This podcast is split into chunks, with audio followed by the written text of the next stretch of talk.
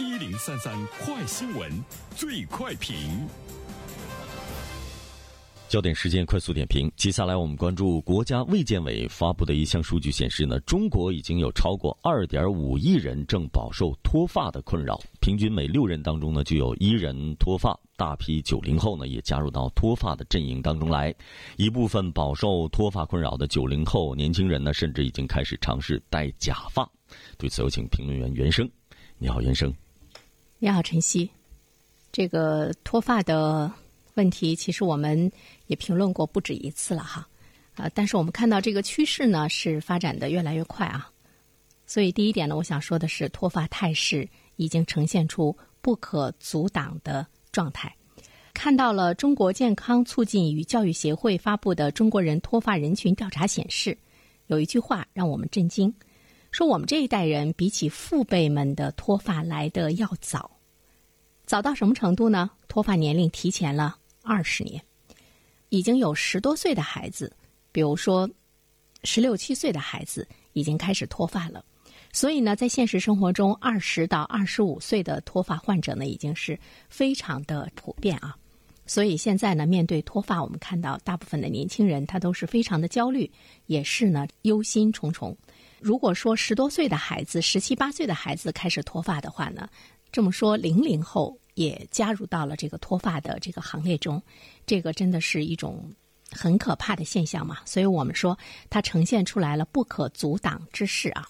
我记得我小时候呢，我妈每次给我洗头都会说一句话，说：“哎，笨人长头发，怎么长了这么多的头发？”所以我从小吧，我就特别羡慕头发少的笨人长头发哈，不动脑子就使劲的长头发呗。但是现在好像时代发生了很大的变化，平时我要是看到这个。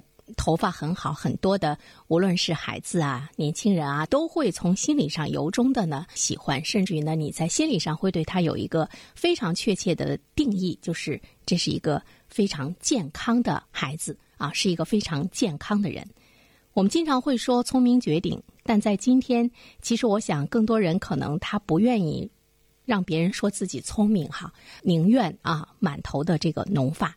呃，所以呢，有的时候想一想“聪明绝顶”这个词儿，我经常会觉得它是对头发少的一个人的补偿式的一种呢赞美。在今天来说，我们会看到年轻人的头发呢是越来越少了，头发忽然之间成了一个稀有物，也成了珍贵。一头浓密的长发，一头浓密的头发，是很多人的这个向往。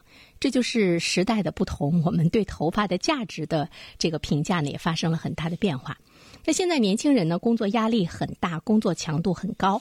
比如说你长期熬夜，呃，精神压力大。据说呢，一到两个月头发呢就会掉的是非常的明显。包括你生活不规律啊，包括你吃油腻啊，包括呢雄激素分泌紊乱也会呢加重脱发。或者呢，让它这个提早发生。现实生活中，如果你过度减肥，也会呢有休止性的脱发。这个原因呢，我们就不多说了。但是我们说到的这些原因，每一个人可能都会觉得，哎呦，怎么我百分之百的符合哈？这都是需要我们呢要检视呢我们自身的这个生活的状况。第二方面呢，其实我们要关注到的就是防脱成为刚需。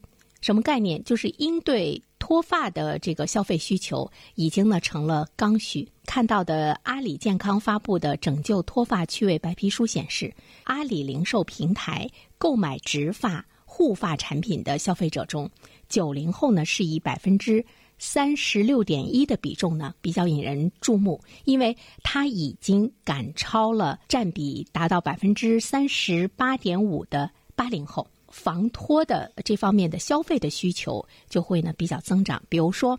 大家在发现脱发的时候，那么你首先会想到呢，使用这个防脱的洗发露啊、护发素啊、洗发水啊啊等等这些，已经有上千家的跟头发护理相关的企业呢，开始涌入到了防脱的经济投入中，甚至于我们看到了资本在这个领域中的关注。据了解呢，有些品牌在不到一年的时间就获得了三次融资。但是这样的一个状况的话呢，从刚需的群体的角度上来讲，好像现实生活中你很难对一个品牌，它对防脱就能有特别重大的改善，好像没有呢特别印象深刻。所以说呢，目前这个行业它的过度营销，包括缺乏技术含量、治标不治本。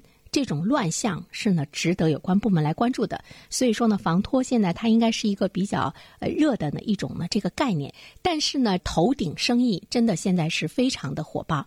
我们看到有一些品牌已经呢是做到了这个上亿的这种销售额。所以呢，这个洗护产品的增长呢是非常快哈，几乎呢是以百分之五十到百分之六十的速度呢来增长。如果你是针对特定的人群，比如说我这个洗发水我就是防脱的，你把这个概念。做的特别热的话，它的销售增长呢可以达到百分之百。再一方面呢，我们会看到，比如说刚才说到的戴假发呀、植发呀，这就是呃目前的这个增长。年轻的消费者从原来的百分之十上涨到了现在的百分之二十五到百分之三十，也是呢呃九零后呢成为它的这个消费的这种主流。而且整个的养发以及相关产业的规模，到二零二零年年底，就是今年年底有望呢是超过四。四百亿元投资市场呢，会关注到的刚需的这个群体的一种呢自我的防护。没错，晨曦，嗯，感谢原生。